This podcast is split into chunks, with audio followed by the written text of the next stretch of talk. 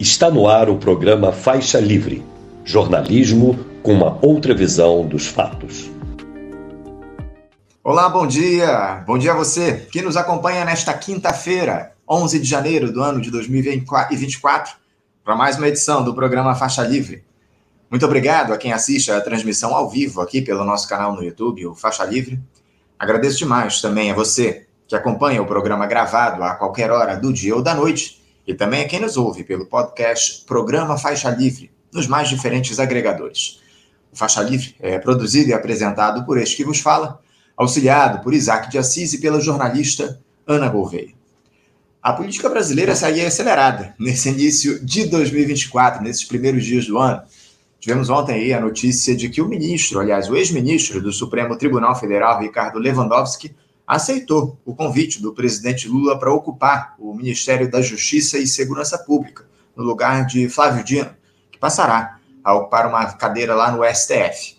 O jurista, no entanto, não teria garantido a permanência, a manutenção de Ricardo Capelli na secretaria executiva da pasta. Este foi um pedido do petista, dada aí a importância de Capelli, que ele assumiu após ser interventor na segurança pública lá no Distrito Federal, naquele quebra-quebra que a gente teve no 8 de janeiro do ano passado. Uma figura importante se tornou o Ricardo Capelli. Também soubemos aí no dia de ontem que Marta Suplicy já pediu exoneração do cargo que ocupava na Prefeitura de São Paulo para se filiar ao PT e se colocar como vice na chapa de Guilherme Boulos na disputa pela própria Prefeitura de São Paulo, em outubro desse ano. Esse é um movimento que vem provocando controvérsias dentro do Partido dos Trabalhadores. Para analisar essas questões, entre outros temas aqui no nosso programa, nós vamos receber na edição de hoje, daqui a pouquinho, o sociólogo e cientista político Jorge Branco. Agora, aqui no Rio de Janeiro, não sei se vocês sabem, o prefeito Eduardo Paes andou denunciando nas redes sociais que uma facção criminosa estaria exigindo o pagamento de propina para permitir a continuidade de uma obra da prefeitura. Pois é, ele não foi aos órgãos de segurança comunicar esse fato, foi para o antigo Twitter, o X, e pediu ajuda da Polícia Federal e do governo Lula, ao invés do governo do Estado. Quem vai comentar essa situação, no mínimo dantesca, será o delegado aposentado de Polícia Civil, doutor em Ciência Política e coordenador do movimento Policiais Antifascismo, Orlando Zacconi.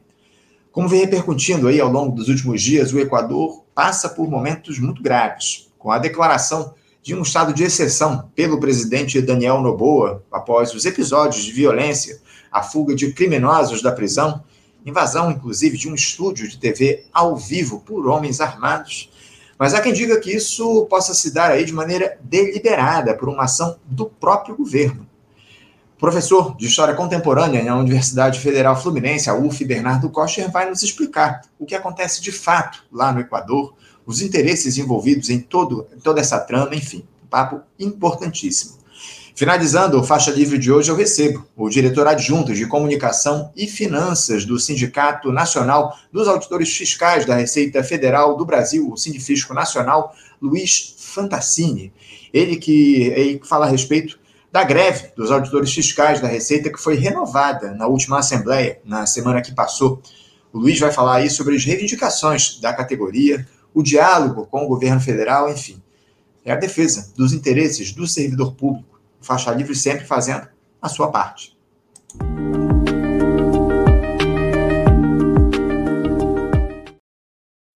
Bom, gente, dando início às nossas entrevistas, eu já saúdo do outro lado da tela o nosso primeiro entrevistado, o sociólogo e cientista político Jorge Branco.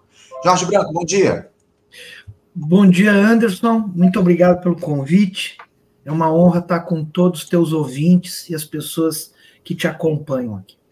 Eu que agradeço, Jorge, a tua presença aqui para conversar com a gente nesta quinta-feira aqui no Faixa Livre, aproveitando também para te desejar um feliz ano novo, né? Que 2024 aí venha repleto de conquistas e, acima de tudo, para a classe trabalhadora, né, Jorge? A gente precisa muito que haja igualdade no nosso país, que esse governo se imponha no sentido de oferecer condições de vida melhores para a classe trabalhadora. Eu quero mais uma vez te agradecer a presença aqui no nosso programa, Jorge, porque temos aí nesse ano de 2024, como eu já colocava aí nessa abertura, desafios que nos impõem coragem para o enfrentamento.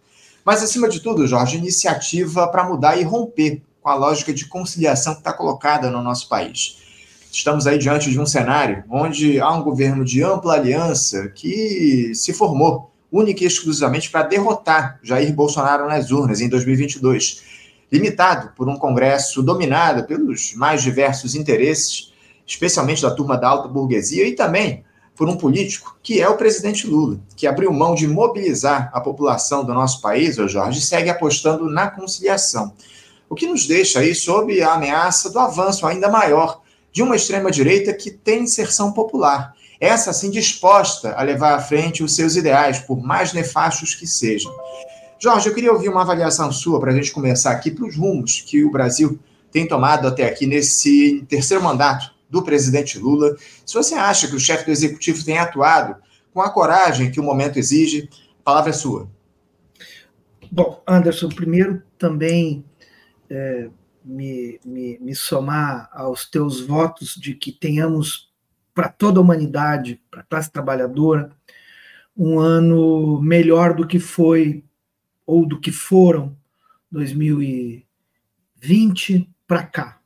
A pandemia, a pandemia da Covid e agora mais recentemente a tragédia é, é, da guerra na Ucrânia e na Rússia e mais ainda o genocídio que ocorre em terras palestinas. Né? Queremos é, paz para toda a humanidade. Anderson, eu, tu mesmo, ao introduzir a tua pergunta, deste a resposta. O governo Lula ele emerge de uma ampla frente de resistência, portanto, uma ampla frente de caráter defensivo, porque na ofensiva estão as forças de extrema direita no globo inteiro, no mundo inteiro. A ofensiva não quer dizer ganhar eleições, mas ganham eleições aqui ou acolá. É, perdem, ganham, enfim. Mas a ofensiva quer dizer que é, estabeleceram, com base social, é, uma, uma uma ação, uma narrativa, a, a articulação de um conjunto de interesses econômicos, noções é, e valores culturais, noções e dimensões ideológicas, e reuniram, vamos dizer assim, numa ação política, com propostas que nós podemos, e com certeza fazemos, julgar insuficientes, incoerentes, estapafúrdias, mas juntaram numa ação política e que apresenta para um mundo em crise, para trabalhadores em crise, uma, uma ideia. E, lamentavelmente, qual é essa ideia? De que a crise, os altos níveis de desemprego, é, fomes que abatem grandes regiões do planeta, a responsabilidade não é, não, não seria para a extrema-direita, a política é, de, de, de concentração de renda do neoliberalismo. Mas, ao contrário, a construção de direitos, a mudança da ordem hierárquica, a mudança da tradição, né? E por isso a extrema-direita é efetivamente reacionária. É uma reação ao caminho do mundo moderno, que não é de ontem para hoje que tem 100, 100, 100 anos, que é próprio, inclusive, do capitalismo, mas esse avanço do mundo moderno é um avanço em choque, ele não é linear, é os de baixo contra os de cima. E se nós observarmos com muita atenção o que ocorreu no mundo inteiro após a Segunda Guerra Mundial, é que foram os trabalhadores, os movimentos sociais, os pobres, os mais pobres, os países periféricos, os países colonizados, que reagiram no sentido da autonomia, da independência, da democracia e de políticas sociais. As políticas sociais emergem no pós-Segunda Guerra Mundial a partir de uma ação de setores à esquerda, de centro-esquerda, de esquerda efetivamente. É, por exemplo, no Reino Unido, a partir da vitória do Partido Trabalhista já em 45, 1945, 1946, Bom, que é criado o Ministério do Trabalho, o Ministério da Previdência Social, criadas leis trabalhistas mais sólidas, isso vai se expandindo, obviamente, no caso europeu, com certa condescendência da potência emergente, os Estados Unidos, até para poder contrabalançar, as políticas sociais do bloco soviético, do bloco do socialismo real. A esquerda, portanto, se vinculou nos últimos 70 anos a políticas sociais e à democracia. E a democracia, por sua vez, se vinculou à ideia de igualdade. Igualdade é uma ruptura com a tradição porque a tradição da sociedade capitalista e pré-capitalista é da desigualdade, da hierarquia, da concentração de propriedade, concentração de renda. Isto, portanto, nesse discurso, como foi a primeira, a, a grande onda do fascismo uh, no, entre guerras, como foi a reconstrução do fascismo também depois do pós-guerra, e essa terceira, alguns autores falam quarta onda do, do fascismo, da extrema-direita, tem em comum esse traço: é, combater a evolução do mundo, combater o crescimento da igualdade, combater direitos sociais. E para o neoliberalismo, e essa talvez seja a grande diferença, é, se tornou muito útil, né? virou uma espécie de fuzileiros navais do neoliberalismo. É uma corrente política disposta a fazer o que talvez a centro-direita ou a direita democrática não tenha podido, não tenha querido ou não tenha tido a capacidade de fazer, que é romper, inclusive, a própria democracia, romper as constituições, uh, retroceder nesses aspectos. Né? Então, a extrema-direita está caminhando nesta onda anti-esquerda, antidemocrática, porque responsabiliza constrói um discurso, um ato discursivo, que responsabiliza, vejam só, a luta por igualdade, a luta por direitos sociais, como responsável pela crise. Na campanha de 18, do então candidato Jair Bolsonaro, teve lá um programa com, com a, a artista Regina Duarte, que veio a ser sua secretária de Cultura. No programa eleitoral, eu coincidentemente vendo, mas eu registrei aquilo que ela disse que queria, com, com emoção própria da, da sua competência dramatúrgica, é, ela queria, ela dizia o seguinte, literalmente, aspas, quero o meu Brasil de 50 anos atrás de volta. Façamos as contas de 2018 para 50 anos para trás, vai dar na década de 70. Não precisamos nem dizer o que era do ponto de vista político o Brasil na década de 70, mas era um Brasil sem sistema único de saúde, sistema universal de saúde, sem políticas habitacionais, sem muitos dos direitos que nós conhecemos hoje. Então aquilo foi absolutamente revelador. E é essa conexão, é essa explicação que conecta com essa base social.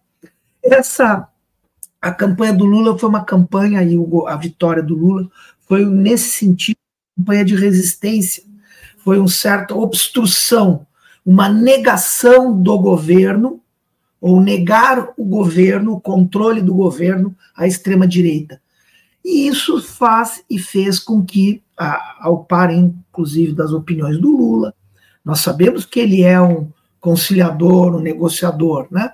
Mas juntou, portanto, o que o próprio Lula pensa da política, à esquerda, uma liderança de esquerda, uma liderança trabalhista eh, importantíssima de defesa de direitos, mas que trabalha com a ideia dos acordos, da conciliação.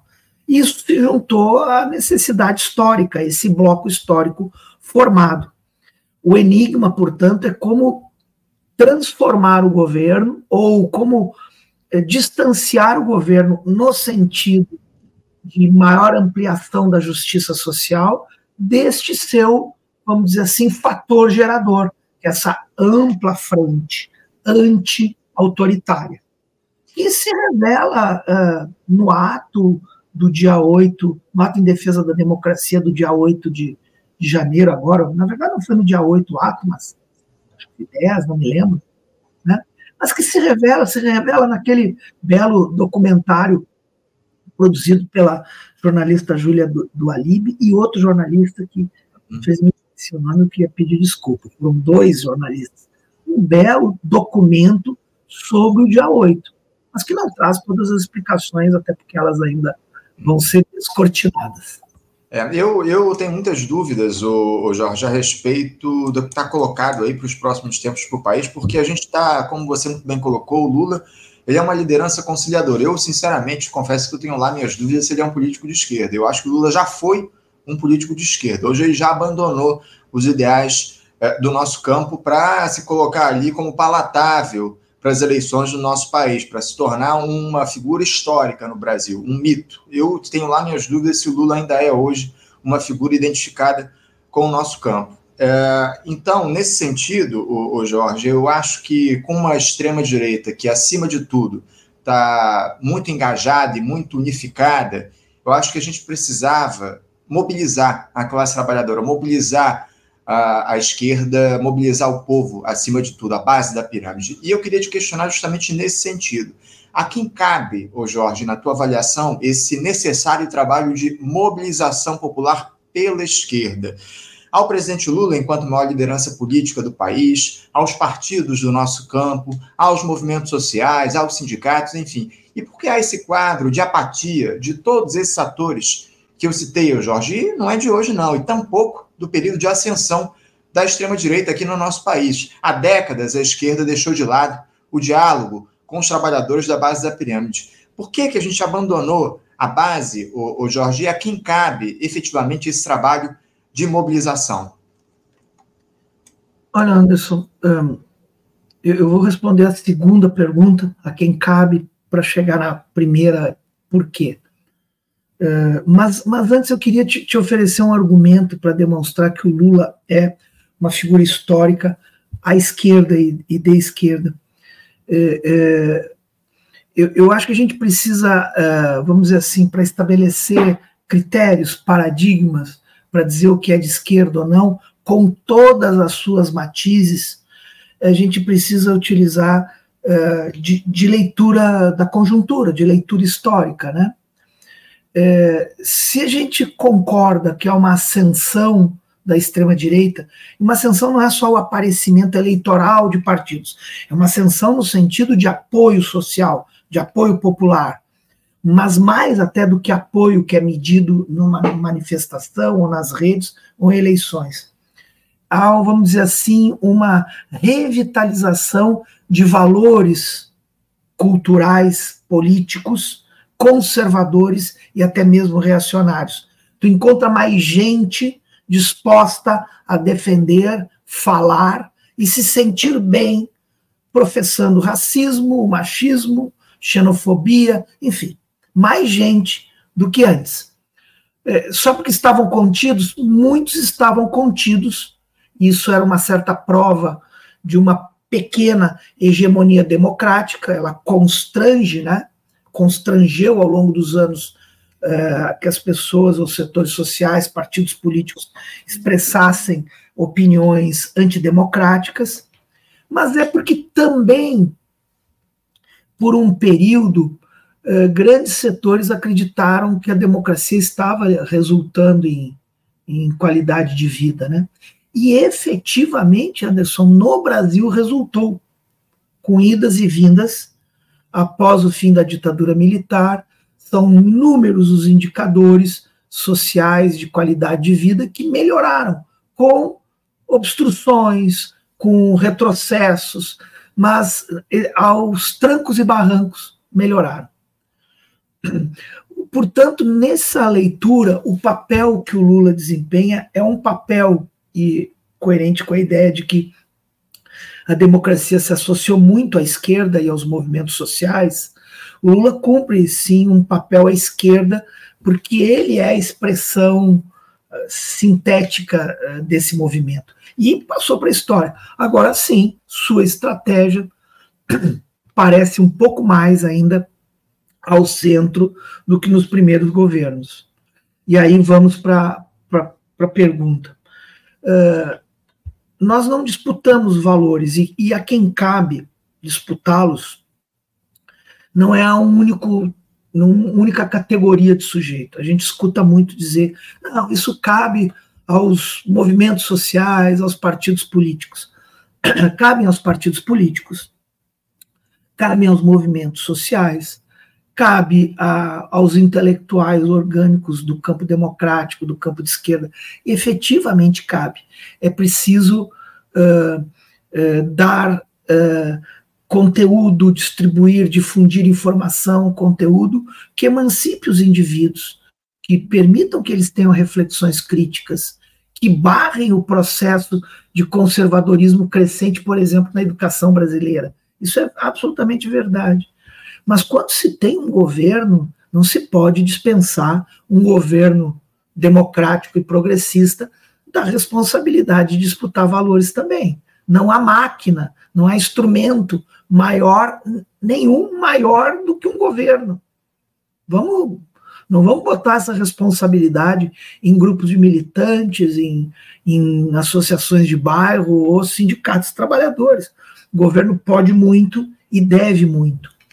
Então, uh, me parece que é preciso romper com uma ideia um tanto assim quanto rasteira, economicista, né? De que basta aumentar o nível de emprego, basta aumentar o acesso a alguns serviços públicos, Bolsa Família, Minha Casa Minha Vida, que a gente altera essa, essa hegemonia política, essa correlação de forças entre as ideias de esquerda e de direita, ou progressistas e reacionárias. Eu não acho isso. Eu acho que a história está nos ensinando que é preciso disputar opinião, disputar valor, valores, costumes, inclusive. Costumes.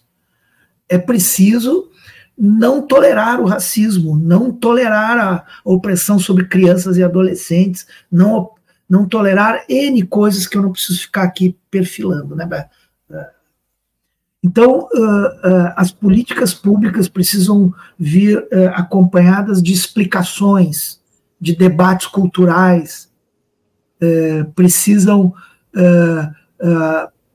elas podem, um governo pode, e eu até considero que nesse contexto deva fazer políticas de grande frente, mas no meio delas é preciso ter algumas que, vamos dizer assim, deem um passo a mais uma tensão calculada, não uma tensão despropositada, mas uma tensão metricamente estabelecida. Um metro a mais sempre. Sempre um é. metro a mais. Eu, eu, eu, te confesso que sinto muita falta do diálogo do governo com a classe trabalhadora, o, o Jorge. Eu tenho comentado isso aqui constantemente no nosso programa. Falta o presidente Lula e mais a rede nacional de rádio e TV para fazer esse diálogo com os trabalhadores, com é, o nosso país, com as pessoas que votaram nele, com seus próprios eleitores. E isso tem é, rendido aí ao, ao governo uh, problemas ao longo desses últimos tempos. Né? O, o presidente está ali meio que estagnado na popularidade dele, enfim, num nível que eu confesso, acho que é muito baixo em relação ao que o Lula já teve ao longo dos dois primeiros mandatos dele. Enfim, de toda forma, eu sinceramente acho que falta um pouco mais de diálogo desse governo com a classe trabalhadora. Agora, o, o, o Jorge... Que eu... só, só, acho que falta, sim, mas o diálogo é ele é concreto. Acho que falta, falta explicar mais. Falta, inclusive, explicar as razões de alguns passos atrás. Porque uhum. tudo é compreensível, desde que, enfim, haja diálogo, haja a ideia de que este passo tem a ver com dois passos adiante ali na frente. E um exemplo disso, é isso que eu queria é, fazer esse parênteses, são as conferências de políticas públicas, onde os movimentos sociais, a classe trabalhadora pode sentar lá e dizer, olha, queremos isso na saúde, isso nos direitos humanos, isso na habitação, como ocorreu no Lula 1, Lula 2 e até na Dilma também, né? Ô, ô Jorge, eu ouço, eu ouço muita gente dizendo é, que nesse momento que está colocado no nosso, nosso país, a gente precisa de pacificação. Eu te confesso que discordo absolutamente dessa tese. Com essa direita cada vez mais empoderada e organizada, Jorge, é hora de a esquerda pacificar ou de tensionar o cenário para disputar a hegemonia aqui no país? Olha, é, eu, eu, eu, eu, eu, acho que eu estou de acordo contigo. Paz, todos nós queremos, esse é o objetivo. Então, sim, nós precisamos pacificar o como é que é o debate que tu colocas, né? É, é preciso, é, é, não é plausível, não é aceitável é, considerarmos políticas que estabeleçam uh, retrocessos a, a civilizatórios, ou seja, não é plausível, não é próprio de um conceito de democracia social que não seja. O que eu chamo de democracia social? Uma democracia com participação, com políticas de igualdade, que não seja só procedimentos eleitorais. Não é plausível, não é aceitável é, que dentro do escopo da democracia esteja o direito a professar o racismo, a xenofobia, a violência, a, o autoritarismo. É o, é o debate tradicional na, na política mundial, na ciência política. Uma democracia profunda pode permitir que se organize um partido nazista? Evidentemente que não. Nós não estamos falando aqui de liberdade individual. Nós não estamos falando aqui o que o Thomas Hobbes lá 500 anos atrás falou em liberdade natural. Democracia não é a liberdade, não é a soma de indivíduos com liberdade natural. Democracia é o estabelecimento de regras de equilíbrio social e de direitos sociais, inclusive o de votar e decidir os seus governantes, os seus parlamentares. Mas, inclusive, então não é aceitável numa democracia, uma democracia radicalizada, que hajam partidos nazistas. Ou que um, influ, um influenciador de redes sociais defenda o nazismo. Pois esta, esta, este conteúdo tem que ser trazido para o Brasil. Não é paz a necessária paz não se obtém sem a devida punição dos que tentaram uh, uh, romper a democracia no Brasil. Aliás, a responsabilização, principalmente não só dos empresários, dos financiadores, há dois grandes blocos, grupos que nós precisamos identificar. Os financiadores, e isso parece até que tem um, no STF um movimento, a polícia investiga, mas é preciso também concluir uma tarefa, obviamente, inconclusa, da transição de, de 1979, da anistia e da transição. Nós só vamos terminar a ditadura de 64 quando os oficiais generais das Forças Armadas, conspiradores, forem devidamente responsabilizados pela lei, com direito de defesa, mas responsabilizados. Então, eh, nós precisamos, nesse sentido, tensionar, avançar. Eh, o que está fora da ideia de democracia deve ser subordinado à democracia, subordinado ao pacto social da Constituição Democrática, e não o contrário. Democracia não é o direito de investir, não é o exercício do direito de investir contra ela própria. A democracia é, para a sociedade moderna, cláusula pétrea. O nosso debate aqui é que tipo de democracia, é a profundidade da democracia. E, para mim, ela só se aprofunda quando ela se vincula de forma inegociável a ideia de igualdade. E essa é a diferença da democracia de um ponto de vista popular e de esquerda para a democracia da teoria política liberal, porque não é uma concessão histórica razoável. O liberalismo nunca teve muito vinculado à democracia, ainda que a teoria política liberal efetivamente esteja vinculada à ideia de democracia.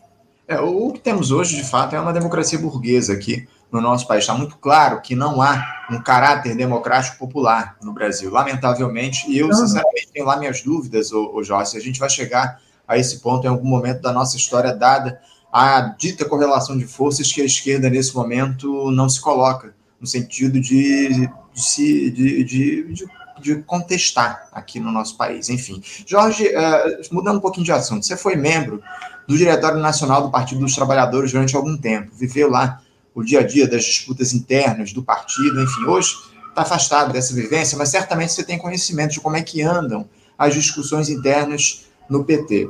E eu queria eh, te questionar a respeito do seguinte: eh, como é que o Partido dos Trabalhadores lida internamente, nesse momento, com o poder quase que imperial que o presidente Lula tem. Ele que basicamente decide os rumos só do governo. Recentemente, o, o Jorge, ele quase que determinou a volta da Marta Suplicy ao PT para ser vice lá na chapa liderada pelo Guilherme Boulos para a Prefeitura de São Paulo. Guilherme Boulos, do PSOL, deputado federal. Lembrando que a Marta votou favoravelmente ao impeachment da presidente Dilma Rousseff em 2016. E eu queria te questionar se você sabe como é que as instâncias partidárias do PT lidam com essa liderança, digamos assim, exagerada do Lula, para ir usar um eufemismo. Fala um pouquinho a respeito disso, por favor. Anderson, bom, primeiro, assim, obviamente que está acontecendo debate, e esse debate será formalizado no Diretório Nacional, né? Haverá, inclusive, um debate formal no Diretório, mas esse debate perpassa os diretórios estaduais, perpassa o, né, a circulação de opinião nas, nas redes digitais, nos grupos de WhatsApp de pessoas vinculadas ao PT. É, e sim, o Lula, é, o Lula tem, tem é, uma liderança é, muito forte, muito forte sobre o PT. Mas não é de hoje, não é de hoje. Já, já de muito tempo. Mas essa liderança ela tem, ela tem bases concretas, obviamente na uh, ela, ela assume uma dimensão a partir de agora, né? Preso injustamente, preso por uma operação farsesca que se utilizou do sistema de justiça, solto, libertado da, dessa prisão e, e, volta, vence as eleições. Bom, isso é isso é filme, né, Anderson? Isso isso dá filme. Isso é poucas vezes na história. E isso faz com que o Lula tenha uma dimensão, e tem, e eu reconheço que tenha. É histórico isso que aconteceu no país. Então, claro que ampliou.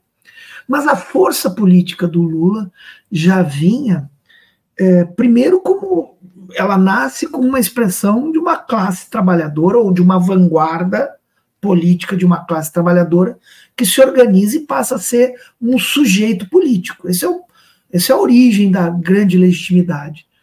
Segundo, essa, essa legitimidade é, é, é, é ampliada uh, antes ainda, quando, quando ele está nos primeiros dois governos, pela eficiência política que. Né, o Lula é um indivíduo eficaz do ponto de vista.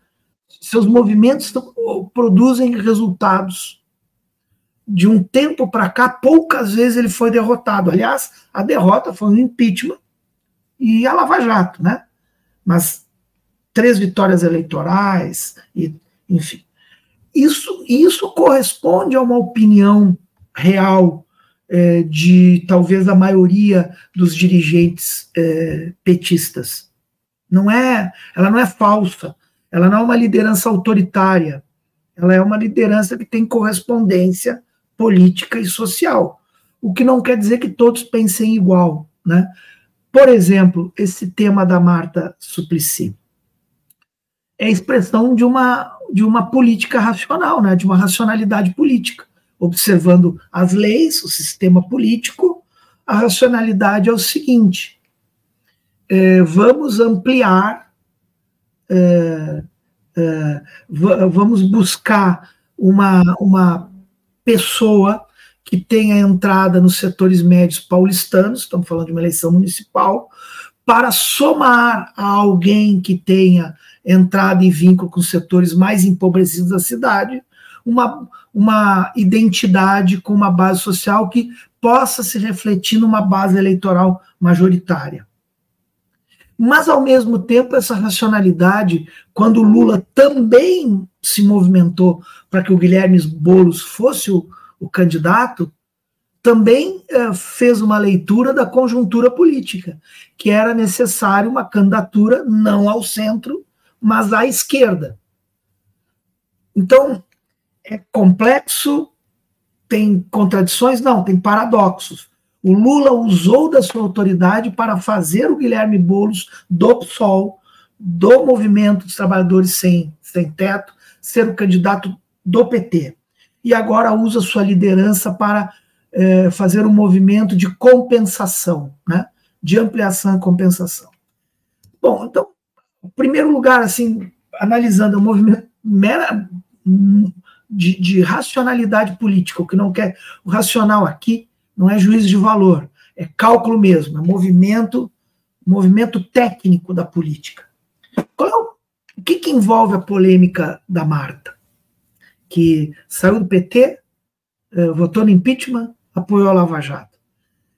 É, o, o, o, a questão que envolve a, a, a Marta Suplicy é, tem muito a ver com a nossa primeira a parte da nossa primeira conversa aqui. É que ela, mesmo sendo uma pessoa historicamente vinculada a um partido de esquerda, com causas democratizantes, causas populares ao longo da sua vida, ela foi, por exemplo, uma boa prefeita e uma prefeita que eh, priorizou a, pelo menos de longe eu acho isso, que priorizou os setores mais empobrecidos, trabalhadores da cidade de São Paulo, teve uma forte política de habitação popular e tal, ela também é expressão de um setor social que foi. Ela não foi para a extrema-direita, mas foi atraído, hegemonizado na periferia dessa extrema-direita. Ela é, percebeu que o seu setor social, ou a si próprio, aquilo que ela é, estava se distanciando do PT acreditando na Operação Lava Jato, no moralismo da política. Então, o que, o que é preciso compreender é que a Marta é uma prova, uma evidência de que em algum momento a esquerda perdeu a capacidade de hegemonia sobre os setores de classe média, os trabalhadores médios altos, eh, no campo da, da disputa de valores. Esses setores acreditaram numa operação farsesca transformaram a moral como principal elemento da política e esqueceu todo o resto. Bom, a partir daí, o que ela fez como indivíduo, bom, é crítico votar no impeachment, quer dizer, não, não está, a pergunta é, não estava vendo que era um golpe? Não tem explicação, não tem justificativa. Mas, mas o que eu queria chamar atenção, que eu acho que é o que a gente pode contribuir, é que ela é a expressão de um setor social que, por um tempo ao menos, a esquerda perdeu contato. Ora para a direita, ela é expressão disso, e, e, por, e, no caso do PT, e não falando da esquerda, mas diminuindo, o PT perdeu base para o PSOL, por exemplo, que entrou nas universidades, na intelectualidade, na juventude. Mas, incrível que pareça, é o mesmo fenômeno. São setores médios que, por eh, razões históricas, dão a moral, ao, ao, ao, às variáveis da moral, um alto valor político. Alguns foram para a esquerda do PT e outros foram à direita do PT. A maioria foi à direita do PT. E ela é a expressão desse movimento. Obviamente que, obviamente que tem debate para tudo que é lado. É, não tem unanimidade, mas tudo indica, tudo indica, Anderson, que ela será refilhada ao PT a, a, candidata do PT, isso que é engraçado, não é de um partido de centro, não é do PSD, uhum. né? Também temos que observar, por que, que ela não vai, então, para o PSD? Porque, óbvio, precisa do tamanho, da força do PT, nós estamos falando aqui de organizações concretas que têm acesso a fundo eleitoral, que tem parlamentares, né? E o PT é muito grande, é um, é, isoladamente é o maior partido, mesmo que tenha menos parlamentares que o, o partido de extrema direita, do Bolsonaro, é o maior partido do Brasil. Mas é muito revelador que o movimento seja trazê-la para dentro do PT. Uhum. O, o, Jorge, eu eh, assim, para mim está claro que a Marta Suplicy vai ser é, candidata a vice lá em São Paulo, ao lado do Guilherme Boulos. O Lula já bateu o martelo em relação a isso. Eu acho que não há dúvidas em, em relação a essa questão. Eu tenho uma provocação de um espectador nosso para a gente encerrar aqui o nosso papo. Tá. Pinaldo Martins, ele te pergunta aqui o seguinte: é, Jorge Branco, não há uma contradição no seu argumento? Democracia social participativa versus aceitação de uma decisão autocrática de Lula. Bolos, um candidato sem poder, se eleito, quem governará é o PT. Ele afirma aqui e te pergunta. Fica à vontade para responder essa provocação do Hinaldo, por favor. Oi, Hinaldo. Não, a gente sempre pode, pode entrar em contradições, claro, porque estamos refletindo, mas eu Inaldo, penso que não é uma contradição pelo seguinte: quando eu falo que a esquerda se vincula à democracia, eu estou falando o processo histórico, as últimas décadas, né? Então é, é um âmbito. é, os fatos do dia a dia não são exatamente a expressão de, das tendências históricas, compõem, né? Então, sim, poderíamos gostar mais de que houvesse no, no Brasil. Eu acho que não é só o PT que no campo de esquerda que se ressente. Então, nenhum outro partido de esquerda tem uma liderança como Lula, mas também outros partidos de esquerda têm os seus mecanismos que formam não um indivíduo, mas grupos, em grupos, para usar o teu termo, autocráticos também. É próprio da política, é próprio das relações políticas, essa disputa de autoridade, alguns casos de poder, mas nesse caso de autoridade. Então, assim, seria muito desejável que esta, essa ideia de, de, de, de avanço civilizatório de democracia fosse refletindo também no sistema partidário. Mas o que, que nós temos aí? A contradição não é minha, Inaldo, é, de, é, da, é do Brasil. Na verdade, não é a contradição, é a correlação de forças que o Anderson falou. Nós temos um sistema político e um sistema eleitoral mais atrasado do que uh, já poderíamos ter, que favorece uh, os cartórios eleitorais, que favorecem uh, determinadas cúpulas partidárias. Acho que não é o caso do Lula. O Lula emerge de baixo para cima, de um movimento social histórico de 50, de cinco décadas atrás para cá. Mas eu não chamaria de uma contradição, mas sim de um paradoxo. Né? O PT eu te faço uma pergunta, Inaldo, todos nós aqui. O PT contribuiu bastante, fortemente, mas não precisamos nem discutir se, se com, fortemente ou não. O PT contribuiu para o processo de avanço social no Brasil? Sim, com os seus paradoxos, mas sim, contribuiu, os seus governos contribuíram, como o PCdoB, como o PSOL, como o PSTU, em outros níveis. Estou falando, né? Estou dando exemplos aqui, não estou sendo formal, eu acho isso mesmo. Cada um como um movimento sindical, mas todos têm paradoxos. Também temos problemas nas eleições sindicais. Também temos problemas nos congressos da União Nacional dos Estudantes ou de outros movimentos sociais. É o paradoxo da luta pelo poder ou da luta pela autoridade dentro das organizações. É, mas eu acho que entre trancos e barrancos, a gente assim caminha a humanidade. É isso. Jorge, eu quero agradecer demais a tua presença aqui conosco no Faixa Livre de hoje. Muito obrigado por ter feito esse diálogo aqui com a gente, abrindo as entrevistas do programa desta quinta-feira. Mais uma vez te desejando um feliz ano novo e que a gente possa estabelecer outros diálogos aí ao longo do ano, porque teremos muitos desafios pela frente, eleições municipais para lá de complicadas, enfim. Muito importante a gente bater esse papo aqui contigo no Faixa Livre. Obrigado mais uma vez, tá bom, Jorge? Muito obrigado, Anderson, e eu finalizo aqui te cumprimentando pela coragem de falar o que falas, de debater o que debates, num mundo, para ser coerente com o que a gente conversou aqui, um mundo e um momento político muito difícil para as ideias de esquerda à esquerda, as ideias progressistas, as ideias inovadoras, as ideias revolucionárias, as ideias democráticas. Não está fácil. Estamos vendo que ocorre na faixa de Gaza ou, ou na Europa, com o crescimento dos partidos de extrema-direita. Um abraço a todas e todos. É isso. Obrigado mais uma vez pelas palavras, Jorge. Um abraço para você. Até a próxima. Conversamos aqui com Jorge Branco. Jorge Branco, que é sociólogo e cientista político, dialogou com a gente a respeito das, dos desafios que estão colocados para a política no nosso país, as contradições que se colocam aí no Partido dos Trabalhadores, essa possível ou quase uh, fato, né, esse fato que é o retorno da Marta Suplicy aos quadros do PT para ser vice do Guilherme Boulos lá na Prefeitura de São Paulo, na, como candidata a vice-prefeita de São Paulo, na chapa do Guilherme Boulos, enfim. Importante papo que a gente bateu com o Jorge Branco aqui no nosso Faixa Livre. Você, ouvinte do Faixa Livre, pode ajudar a mantê-lo no ar. Faça sua contribuição diretamente na conta do Banco Itaú, agência 6157, conta corrente 99360, dígito 8.